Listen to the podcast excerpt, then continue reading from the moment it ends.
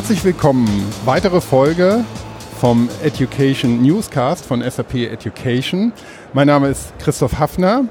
Wir sind noch bei unserer kleinen Serie von Gesprächen mit interessanten Leuten und Teilnehmern auf der LearnTech 2019 hier in Karlsruhe. Und ich freue mich auf meinen nächsten Gast, Brigitte Falk. Herzlich willkommen. Danke.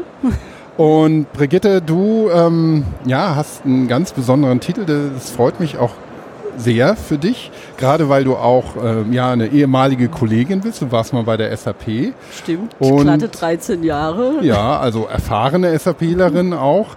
Und ähm, du hast jetzt aber den ähm, Preis bekommen, CIO des Jahres 2018 für den Mittelstand. Und herzlichen Glückwunsch dazu Auch erstmal. Dankeschön dafür. Und den hast du natürlich nicht ohne Grund äh, bekommen.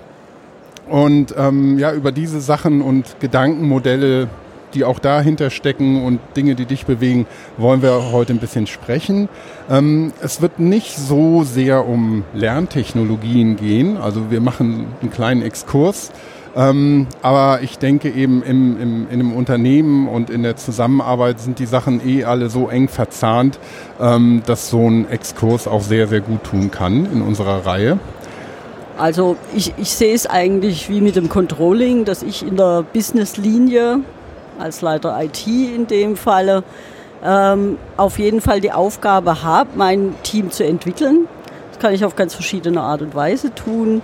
Ähm, das eine ist, dass ich einfach eine ganz andere Gruppenatmosphäre und Gruppendynamik schaffe, in der wir uns eben gegenseitig auch entwickeln können und nicht ich mich als Entwickler meines Teams sehe, sondern das gesamte Team die Möglichkeit bekommt, äh, sich gegenseitig zu fördern und zu entwickeln. Ähm, ich sehe die, die, meinen HR-Business-Partner in dem Falle als jemand, der mich unterstützt, wenn es dann wirklich mal ein externes Training geben muss, wenn es ein E-Learning geben muss, wenn wir Englischtraining online buchen.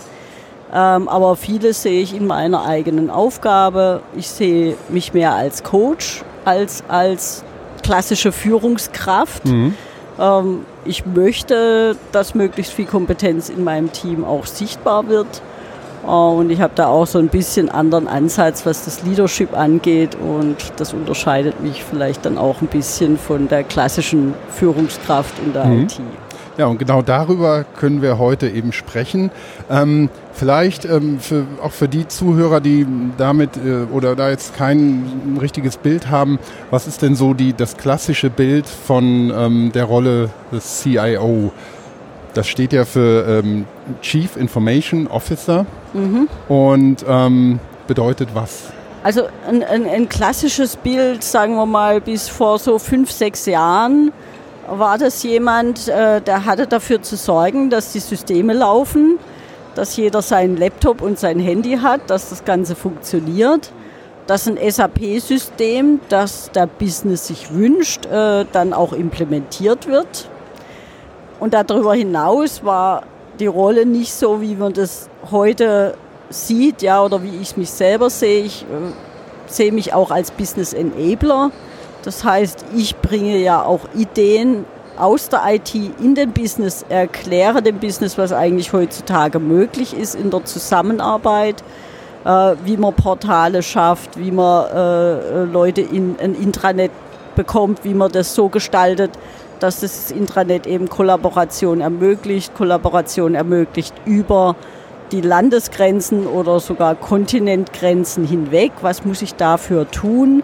Also wir bauen zum Beispiel gerade so ein Intranet, aber ganz grundsätzlich hat sich sowohl der Anspruch an einen äh, CIO oder IT-Leiter geändert, aber auch das, was möglich ist, was wir bieten können. Mhm. Ja, weil durch diese ganzen äh, äh Cloud-Produkte ist es sehr einfach, äh, eine schnelle Lösung zu kreieren. Äh, wenn man zum Beispiel sagt, wir haben unsere Webseite und wir brauchen da ein neues Bewerbertool, dann bauen wir da nicht ein neues Bewerbertool, sondern wir gucken auf den Markt, was gibt es denn für Bewerbertools, wie funktionieren die, wie ist das Preis-Leistungs-Verhältnis, was können wir da noch selbst gestalten, ja, also wie viel Offenheit bietet das Ganze für uns, äh, uns auch zu präsentieren auf dem Markt. Und dann kauft man so ein Ding ein und baut es ein und dann geht es relativ schnell. Also ich muss keinen Server aufsetzen, ich muss kein dies und jenes.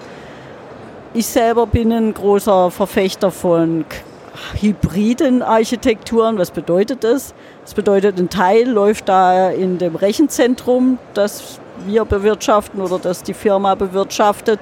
Und ein Teil läuft in Internet oder in der Cloud. Ja? Und die zwei müssen verbunden werden. Mhm. So, und das ist natürlich jetzt die Kunst, das irgendwie abzuwägen. Was ist aus einer Kostenperspektive wichtig? Was ist aus der Perspektive wichtig? Welche Daten wollen wir nicht in die Hoheit einer, eines Anbieters geben? Ähm, und so weiter und so fort. Und das ist dann die Kunst, da einen, ein Level zu finden, wie die zwei Dinge zusammenzuspielen.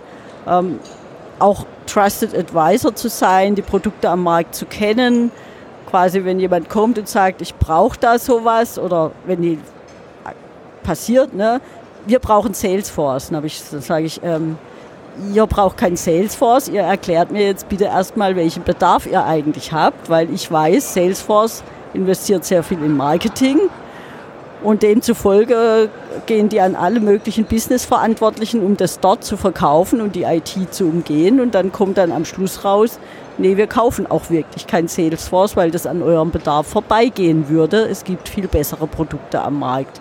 Aber da, dazu muss ich die kennen, ja.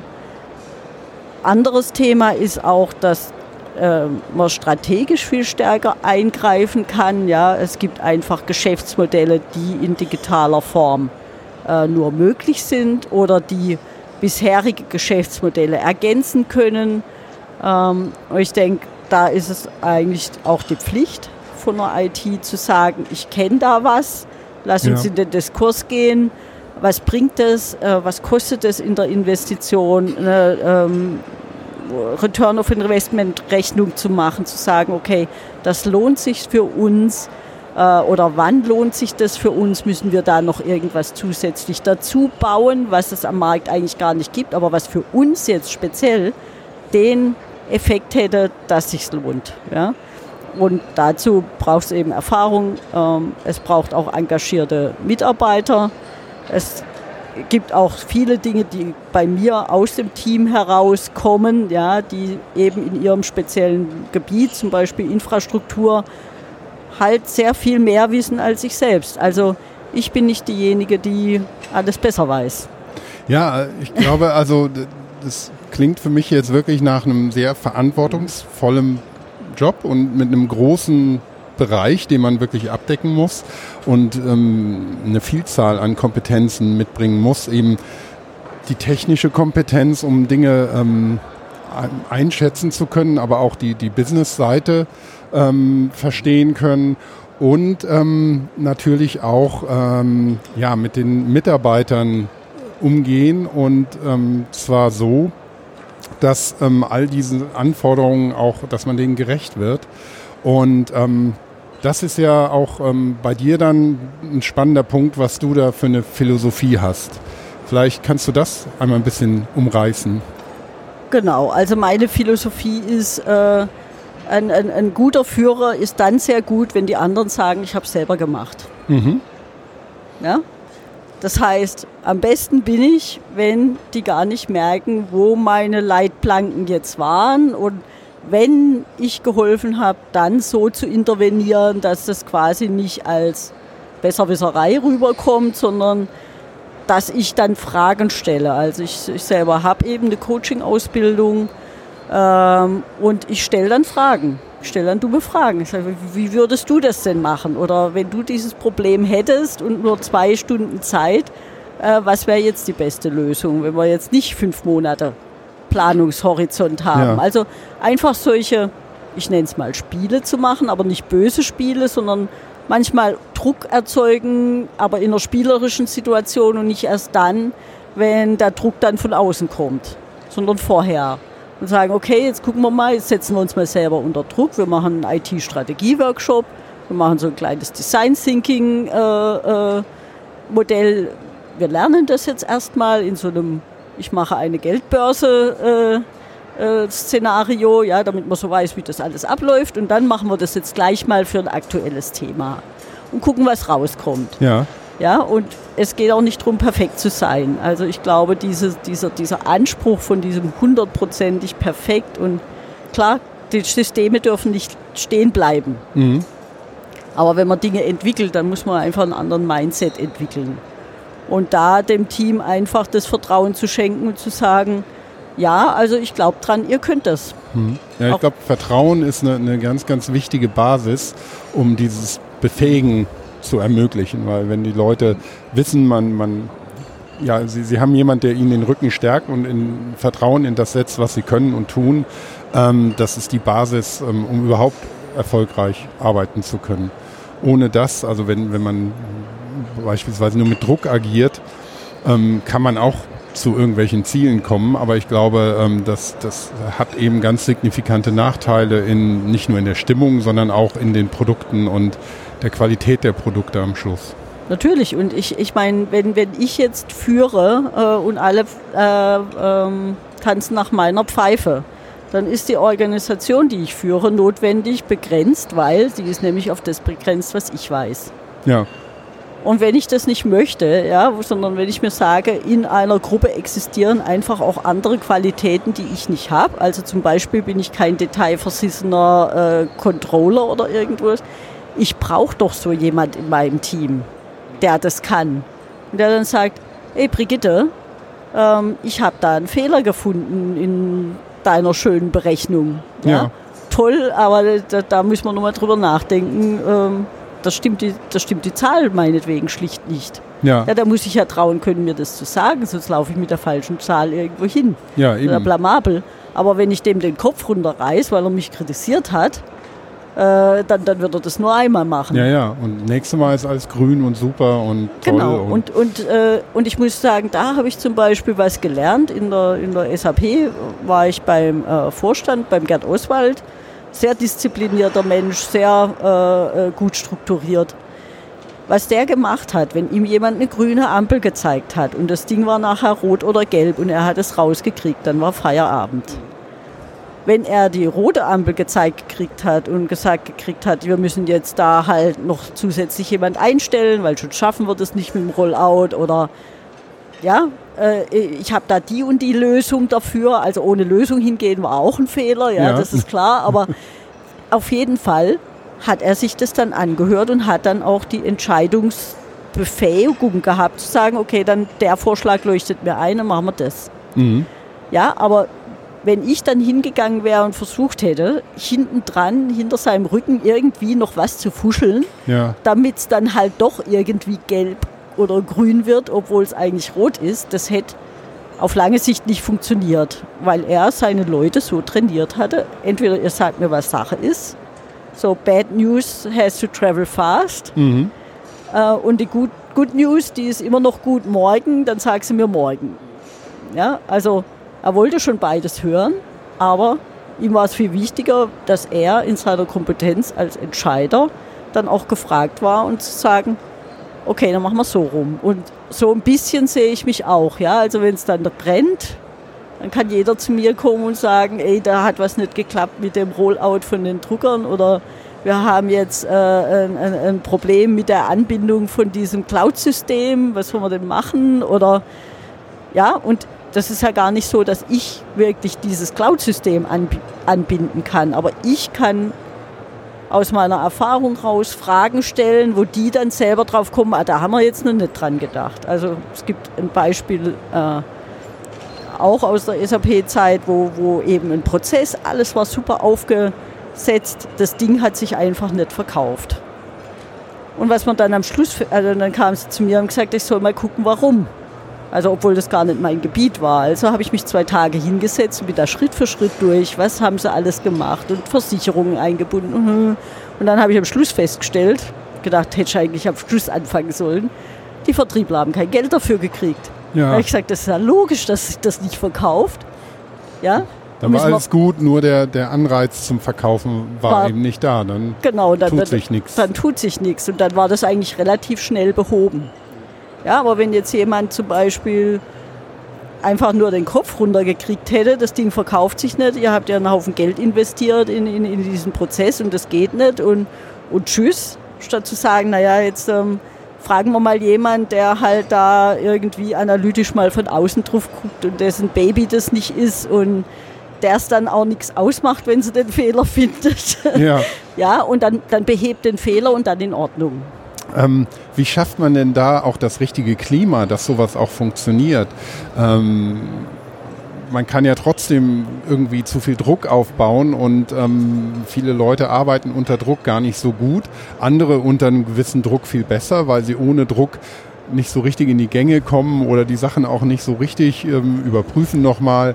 Ähm, wie, wie findet man da die, die Balance, das ähm, so zu machen, dass eben so ein Klima herrscht, dass wirklich jeder äh, sich auch traut zu sagen, ja, hier, das funktioniert nicht oder ich habe hier Beispiele, was richtig schiefgegangen ist. Die Fehler sollten wir nicht nochmal machen, da müssen wir eine andere Lösung finden. Also, dass die Leute auch eben den Mund aufmachen und sich das auch trauen und auch gleichberechtigt trauen. Also, dass die, die erstmal ein bisschen mehr nachdenken, auch eine Chance haben, als die, die direkt losreden oder lospoltern und sagen, ja, kein Problem. Und also es sind jetzt mindestens zwei Fragen ja, auf einmal. Soll man eigentlich nicht also machen, aber die, kam die, mir also gerade in den Sinn. Dann, dann, fangen wir mal mit der ersten Frage an. Wie mache ich das, dass ich ja ganz verschiedene Level von Erfahrungen, Persönlichkeiten in meinem Team habe? Die einen muss man vielleicht ein bisschen enger führen oder vielleicht sogar noch eine Vorgabe machen. Ich hätte es gern so und so, äh, probiere mal diese Technik aus, um zu einem Ergebnis zu kommen. Dann kann der es ja das nächste Mal immer noch variieren. Aber wenn der gar keine Erfahrung hat, dann muss ich dem ja irgendeine Hilfestellung äh, ja. geben. Sonst, sonst, sonst äh, schmeiße ich ihn ja ins sogenannte kalte Wasser und der kann nicht schwimmen und das läuft er mir ab. Ja, bei einem anderen, wo ich, wo ich eben sehe, der hat schon wahnsinnig viel Erfahrung, selbst wenn er ganz neu kommt das in einem Gespräch rauszufinden, ja, auch was man jemandem zumuten kann oder was der sich da traut, das ist, glaube ich, nur mit Erfahrung zu machen und natürlich auch mit so einem gewissen Grundgerüst. Was ist eigentlich Gruppendynamik? Ja, traut sich der das dann im Rahmen der anderen mitzuteilen oder halt er dann immer genau. schön seinen Mund? Ja, wie mache ich das, jeden anzusprechen?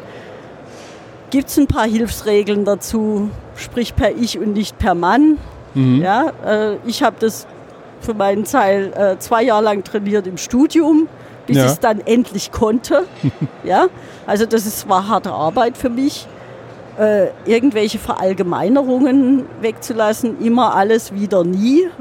Ja. ja. Einfach mal aus dem Wortschatz zu streichen, zu sagen, in den seltensten Fällen wird es stimmen, falls doch dann wende ich es mal an, aber es ist für mich quasi nicht so eine Allgemeinformel, sondern es ist für mich die Ausnahmeformel, ja. dass ich mich so ausdrücke.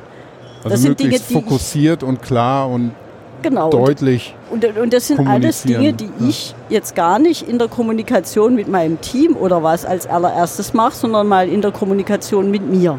Mhm. Ja, also ich muss für mich äh, Selbstbewusstsein entwickeln weil sonst kann ich es in anderen nicht ertragen. Ja. Ich muss für mich entwickeln, Nein sagen zu können, weil sonst ertrage ich es auch nicht bei den anderen, wenn die mal Nein sagen oder sagen, ey Brigitte, äh, schön, ich mache dieses Projekt gerne, aber dann musst du irgendwas anderes wegnehmen, ja. weil sonst saufe ich hier ab. So, das, das muss ich ja alles erstmal selber lernen, gegenüber anderen mich so zu verhalten, damit ich es den anderen zugestehen kann.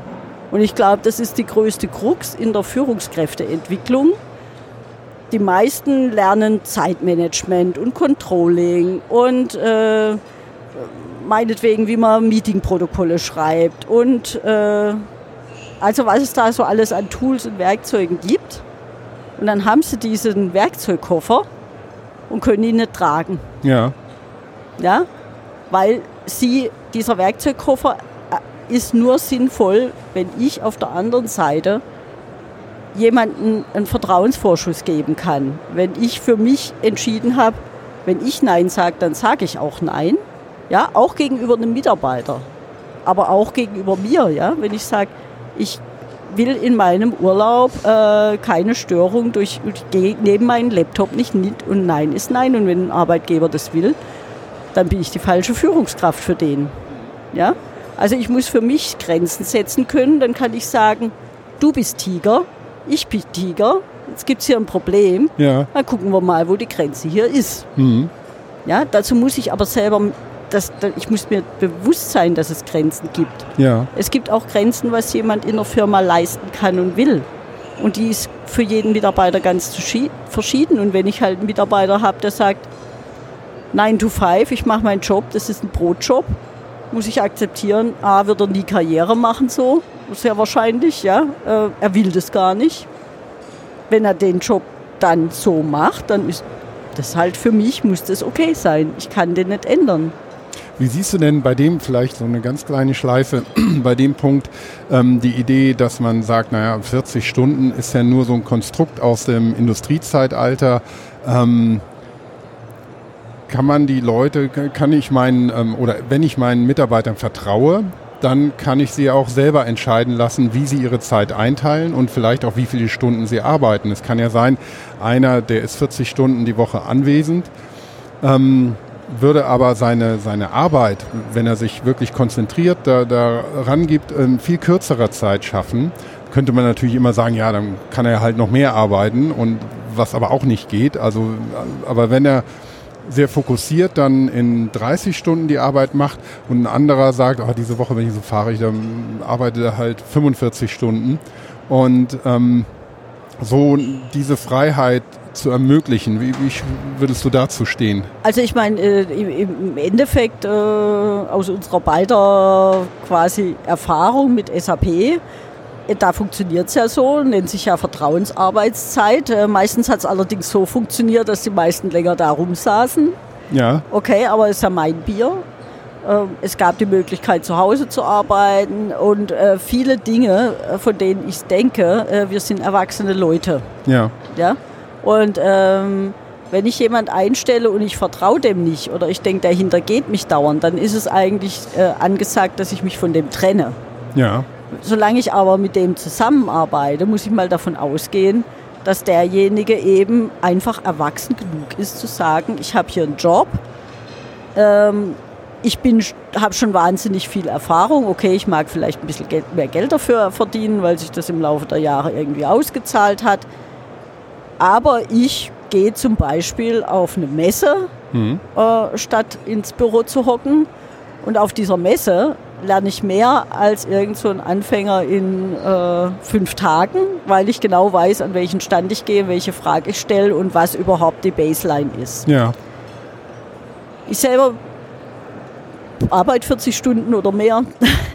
ähm, meine Brüder zum Beispiel nicht mehr. Mhm. Ja, also der eine macht 80 Prozent, ja. hat den Freitag frei, ist trotzdem bei dem Schritt interessanterweise aufgestiegen. Aha. Ah. Also er war äh, technischer Projektleiter und hat dann im, im, Geschäft gesagt, er möchte die Arbeitszeit reduzieren. Dann ging das erstmal gar nicht und dann gab es eine lange Debatte. Und das Ende vom Lied war dann, naja, 80 Prozent Projektleiter geht nicht, aber wir brauchen einen super, jemanden, der als nicht Supervisor, sondern als Ansprechpartner für die ganzen jungen Projektleiter da ist, damit die lernen, wie man Projekte leitet. Und mach doch du das. Also das war eine andere Kategorie von Gehalt. Also man hat dann nochmal die Möglichkeit, nochmal ein bisschen aufzusatteln, wenn man den Job gut macht. Ja. Äh, schwuppdiwupp hatte er eigentlich äh, zwei Fliegen mit einer Klappe geschlagen. Er hatte seine 80 Prozent. Er hatte einen Job, der ihm nochmal ganz neue Möglichkeiten bietet, sein Wissen weiterzugeben, von dem er ja jetzt auch inzwischen genug hat. Ja? Und äh, alle sind glücklich. Ja, also sowas, genau, das sind so Möglichkeiten, ähm, die, denke ich, ganz, ganz wichtig sind, dass man eben ja, Menschen sowas eröffnet und ermöglicht überhaupt. Und ähm, von daher, das ist natürlich nochmal anders, es ist ja nochmal ein bisschen mehr reglementiert dann in dem Fall ähm, als wenn ich im Extremfall sage, ihr habt keine festen Arbeitszeiten, jeder entscheidet, wie viel er arbeiten will. Manche Unternehmen sagen ja auch, jeder entscheidet, wie viel er verdienen will. Ähm, die Modelle weiß ich jetzt nicht, wie die so gelaufen sind im, im, in der Pilotphase, mhm. aber das sind ja auch ähm, ganz spannende Experimente, die da mal gemacht werden. Also ich, ich verfolge das auch. Es gibt zum Beispiel ein anderes interessantes Experiment, da hat eine mittelgroße Agentur beschlossen, also was sind die Zeitfresser, Meetings, ähm, irgendwelche Abstimmungssachen äh, und und und. Die haben die alle identifiziert, haben gesagt, okay, Wenn wir die alle weglassen und uns hier disziplinieren, dann äh, schaffen wir in 25 Stunden das, was wir sonst in 40 schaffen. Und wir machen das jetzt. Mhm. Wir machen jetzt die 25-Stunden-Woche bei vollem Lohnausgleich, indem wir alles weglassen, was wir identifiziert haben, was uns nichts bringt. Hat es funktioniert? Die, also bis jetzt anscheinend schon. Ich ja. habe den Artikel quasi als Erfolgsartikel zumindest mal gelesen. Ähm, ich glaube, das kann funktionieren, jetzt vor allem, wenn es eine kleine Gruppe für sich beschließt und dann halt auch sagt, dann ist halt Schluss mit diesen Endlos-Meetings. Mhm. Wir machen die nicht mehr. Es gibt nur noch Stehtische. Ja. Und ein Meeting hat am Stehtisch stattzufinden. Und selbst wenn 50 Leute stehen, ja. egal. Und dann geht es halt schneller. Ja, dann geht es schneller. Das ist ein, ein guter Punkt. Ja, also ich, ich, ich glaube, also für mich persönlich, ich sehe mich als erwachsenen Menschen. Ich möchte dass andere Erwachsene sich wie Erwachsene verhalten können. Als ich zum Beispiel von der Selbstständigkeit dann zurückgewechselt habe in einen Konzern, war für mich das Schlimmste, dass ich einen Urlaubsantrag stellen muss. Ja. Ich weiß doch, wann ich Urlaub brauche. Dann genehmigt das jemand, ja. Also das war für mich so richtig, oh Mann, ja. ja also es dann imperiale Prozesse, die dann wieder ja, zuschlagen und, und ja, und wo, wo ich so denke, wo sind, wo sind wir hier? Ist, ist es wirklich notwendig, dieses hierarchische? Also in meinem Team, die machen miteinander aus, wann sie Urlaub machen können, mit Vertretung und allem Möglichen. Ich mische mich da nicht ein. Mhm. In zwei Jahren ging das jetzt einmal, Anführungszeichen, schief, dass halt einer dann keinen Urlaub nehmen konnte, obwohl das eigentlich so abgesprochen war und was auch immer. Also es funktioniert, die sind doch alle groß genug, um zu wissen, okay, der hat Kinder, ja, hm, dann muss ich vielleicht ja dann auch nicht unbedingt in den Kinderferien weg, ich suche mir einen anderen Slot. Mhm. Ja, weil wozu muss ich mich als Chef da einmischen? Das ist doch völlig. Und dann kriege ich die Urlaubsanträge und lasse durchlaufen. Ja, und vertraue darauf, also, dass sie das selber hinkriegen. Genau. Ja? Vertrauen und dieses Befähigen und, und Ernst nehmen, weil Erwachsene doch eigentlich in der Regel ganz viel geregelt kriegen. Aber Brigitte, ich würde mit dir gerne noch ähm, kurz über ein anderes Thema reden. Wir, wir, haben schon die Zeit, die wir uns so vorgenommen hatten, die, die haben wir schon.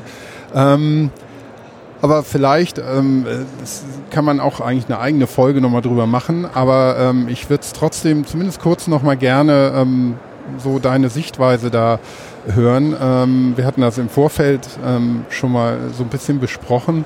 Ähm, in so einem Unternehmen sind natürlich nicht nur Mitarbeiter, die halt irgendwas machen, sondern es geht meistens auch um Produkte, die entwickelt werden und die dann verkauft werden, die bestimmte Eigenschaften haben und die ähm, positive wie negative ähm, Dinge machen können. Und es wird ja gerade auch in Tagen von Brexit und ähm, politischer Unsicherheit, wird auch immer von Unternehmen, gerade auch großen, gerne gesagt, ja, wir müssen mehr Verantwortung übernehmen.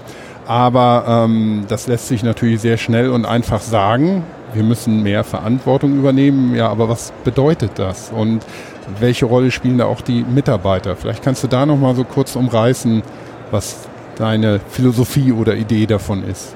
Also erstens mal zu den Produkten. Ja? Also es, äh, was jetzt ja gerade diskutiert wird, hat mit IT viel zu tun. Das sind oft Produkte, in denen eben digitale Komponenten stecken, die auf dem digitalen Weg nur möglich sind, die andere Jobs ausradieren und so weiter und so fort. Ähm, in dem Fall glaube ich, ist es ganz wichtig, so auf ein Buch zu verweisen. Das Buch nennt sich Hooked. Mhm. Äh, und in dem Buch und auch in vielen äh, YouTube-Videos, die es dann zu diesem Thema gibt, geht es im Endeffekt darum, wie ein paar wenige Firmen die Leute abhängig machen, mhm. indem sie auf unser Suchtpotenzial, das wir als Menschen haben, zurückgreifen und süchtig machen nach dem nächsten Klick, dem nächsten Bild, äh, dem nächsten Like, dem nächsten ich weiß nicht was, ja, äh, und äh, die das ganz bewusst so machen. Mhm. Ja, also es ist wirklich so, äh, dass diese Firmen noch den letzten Mühmeter rausquetschen, um die Leute noch länger auf ihrer Seite zu halten und noch mehr zu verkaufen und noch mehr Werbung zu platzieren. Äh, und da stellt sich dann wirklich die ethische Frage. Ja, ist, ist das ein Geschäftsmodell, an dem ich mitwirken möchte? Oder ist es ein Geschäftsmodell, das dann eben aus Menschen Erwachsene macht? Weil Ja. eigentlich im Gegenteil mit solchen Entwicklungen die, die, die, Gesamtheit, die Gesamtmenge der, der Menschen eigentlich wieder in so einen Kinderstatus zurückdegradiert wird. Du machst jetzt das, was die Software von dir will. Du wirst jetzt abhängig von diesem Klick und wir machen das so geschickt, dass das bei den meisten Leuten funktioniert. Außer die wehren sich dann richtig und sagen, ich mache jetzt Laptop-Fasten und ich schalte WhatsApp ab und, äh, und, und so weiter Ja, und so wenn fort. man einfach es, es löscht und nicht mehr benutzt, aber dem kann man sich natürlich oft aus sozialen Gründen dann auch nur schwer entziehen. Also bei Sachen, die nur einen persönlich angehen, ist vielleicht leichter, aber wenn noch die soziale Komponente dazu kommt, dass man vernetzt ist mit Freunden, mit Verwandten, ähm, dann geht man nicht so schnell wieder. Ne? Ja, ja, ich kann das aus eigener äh, Erfahrung berichten. Facebook. Ich habe beschlossen, ich reduziere meine Facebook-Freunde tendenziell einfach fast ganz runter, bis auf so ein paar Gruppen, wo ich mich interessenmäßig bewege. Dann äh, habe ich das sogar vorher angekündigt, habe zu meiner ältesten Schulfreundin gesagt, du, wir sehen uns ja auch sonst im Leben, ich lösche dich bei Facebook. Warum ich? Also sowieso nicht die andere. Und, und, ich so, hey, so what? Das ist diese komische Facebook-Community. Wenn du mir ein Bild mit deinem Pferd schicken willst, dann schick's mir doch woanders. Äh, Ich habe E-Mail, ich habe alle möglichen Kanäle, ja. Ähm, ein, ich sage jetzt Riesendrama, es war natürlich kein Riesendrama, aber für den Event, dass ich halt einfach diese, diese Zahl dieser komischen Freunde da reduzieren wollte und sie nicht eine von denen ist, die ich halt eigentlich nie mehr sehe, ja, wo ich einfach nur diesen Draht noch habe, habe ich es dann auch ehrlich gestanden immer so ganz verstanden. Ja. Aber es ist so, ja, dass das emotional bei den Leuten wirklich so eine Abhängigkeit erzeugt hat von diesem, die mag mich jetzt nicht mehr, wenn die mich bei Facebook rausschmeißt oder irgendwas ist nicht in Ordnung, wenn die das macht. Ja. Und das war ja so eine ganz kleine Sache. Genau, das war deine erste Frage, da ging es um die Produkte. Genau, um die Produkte. Also es ist jetzt, ich gehe mal, irgendwo muss man da ja anfangen. Ich sag mal, wenn ich Pazifist bin, werde ich mich nicht beim Waffenhersteller bewerben, um da Karriere zu machen. Oder es wäre zumindest schon ein bisschen absurd, wenn ich es tun würde. Ähm, aber wenn ich jetzt mich ähm, in einem Umfeld bewege, wo Produkte gemacht werden, die, die ich für, für korrekt halte im weitesten Sinne und ähm, auch bis zum gewissen Grad weiß, also bei Technologie ist natürlich immer eine gewisse Ge- Gefahr oder Möglichkeit da, ähm, dass die Technologie erstmal gar nicht ähm, von mir irgendwie böse gemeint sein muss. Äh, ich kann die mit den besten Absichten ähm, um eine bessere Welt zu schaffen, produzieren und am Schluss kommt jemand und benutzt das ganz anders, als ich mir das vorgestellt habe. Aber ich habe es vielleicht auch nicht richtig überprüft. Also gibt es da vielleicht auch eine Methodik, wie man da wirklich methodisch rangehen kann, um solche Dinge auch unter die Lupe zu nehmen.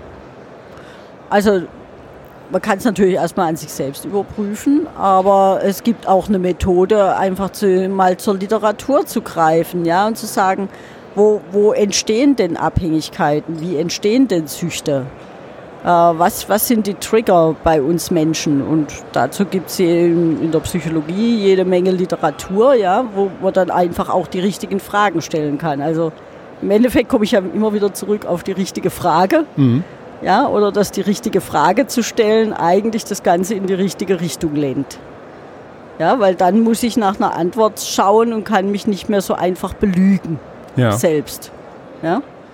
Ähm, ich, was gibt es sonst noch für Möglichkeiten? Ich kann natürlich einfach auch in eine Laborsituation gehen und, und, und das überprüfen und dann eben auch Dinge eliminieren, die zur Sucht führen. Zum Beispiel Pinterest macht es absichtlich, dass eben nur so die angeschnittenen Bildchen unten erscheinen, sodass man neugierig wird und sagt, okay, einen Scroll mache ich noch, das möchte ich noch sehen, was Ja. da äh, hängt. Ähm, ich kann natürlich dann auch, wenn ich es ethisch anders haben möchte, sagen, äh, da ist Schluss an der Kante von dem Bild und wenn dann jemand wirklich noch so das Bedürfnis hat, den Abend irgendwie rumzukriegen, dann kann er immer noch weiter Ja. scrollen. Ja, aber ich mache das nicht mit Absicht, dass ich so solche Trigger einsetze. Oder dann blinkt es irgendwo im Spielchen, sodass man immer wieder denkt, ah ja, ich muss jetzt weiterspielen, obwohl es mir eigentlich schon langweilig ist beim Sudoku.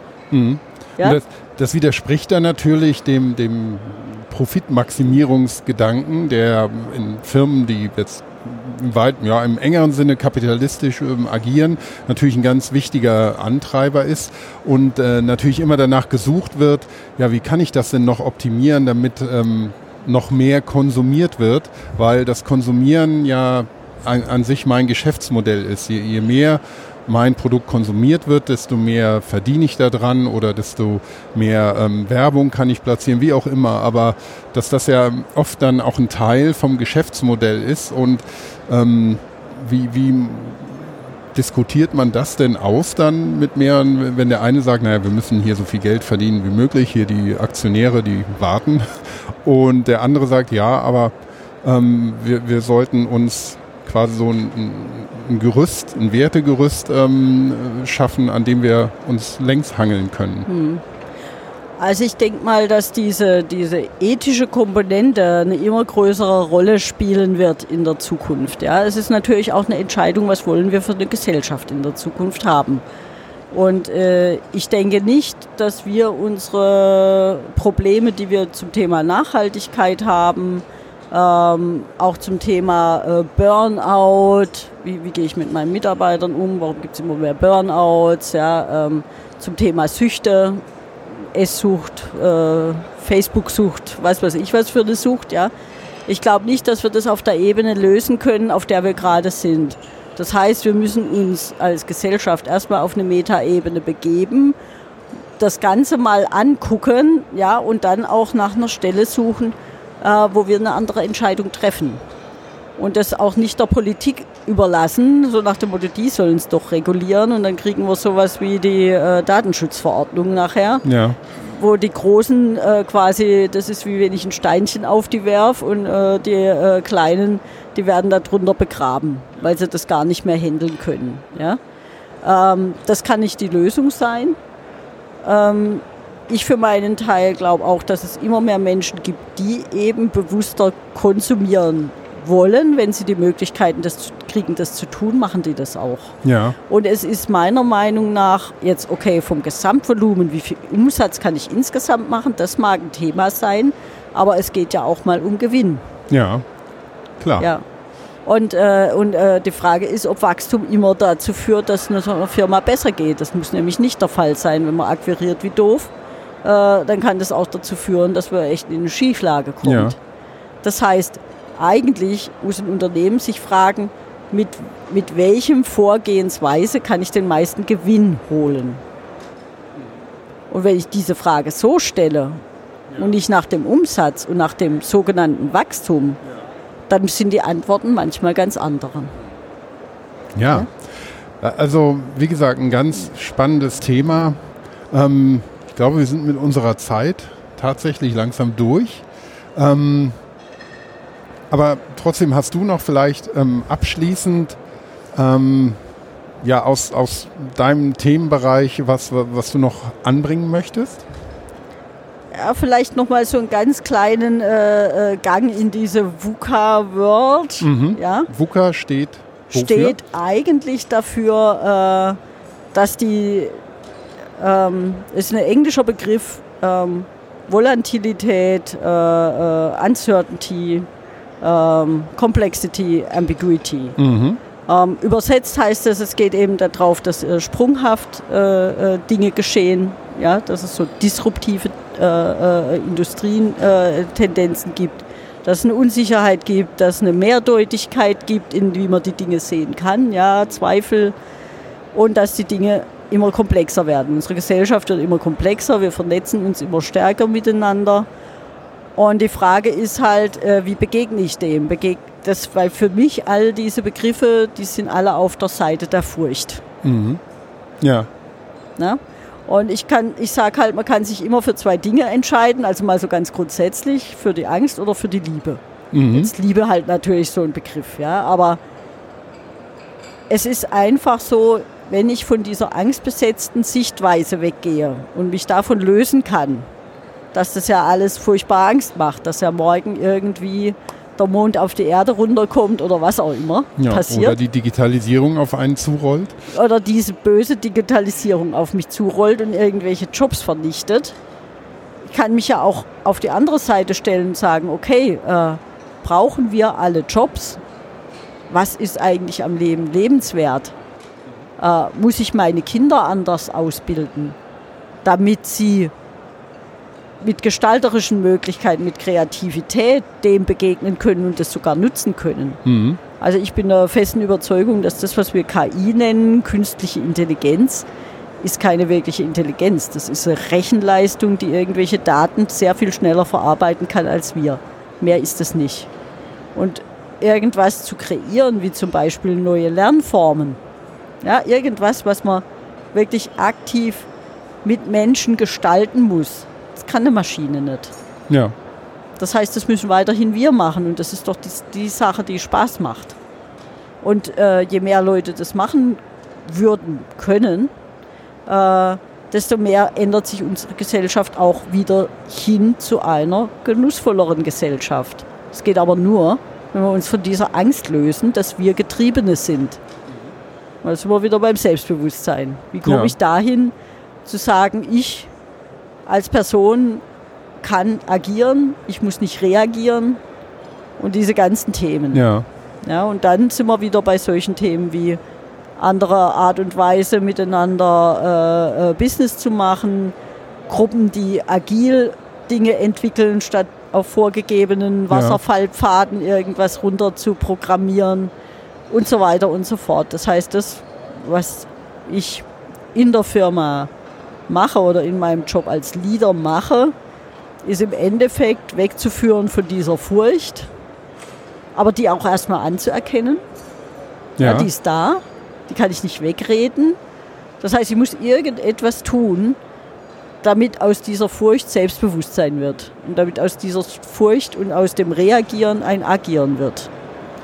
Und da gibt es eben ganz viele Mittel und Wege und auch jede Persönlichkeit wird eine andere Antwort finden. Ja, und da schließt sich so ein bisschen der Bogen, weil ähm, dieser Weg, den du gerade beschrieben hast, ist ja ein Lernprozess für viele aus ganz vielen Perspektiven.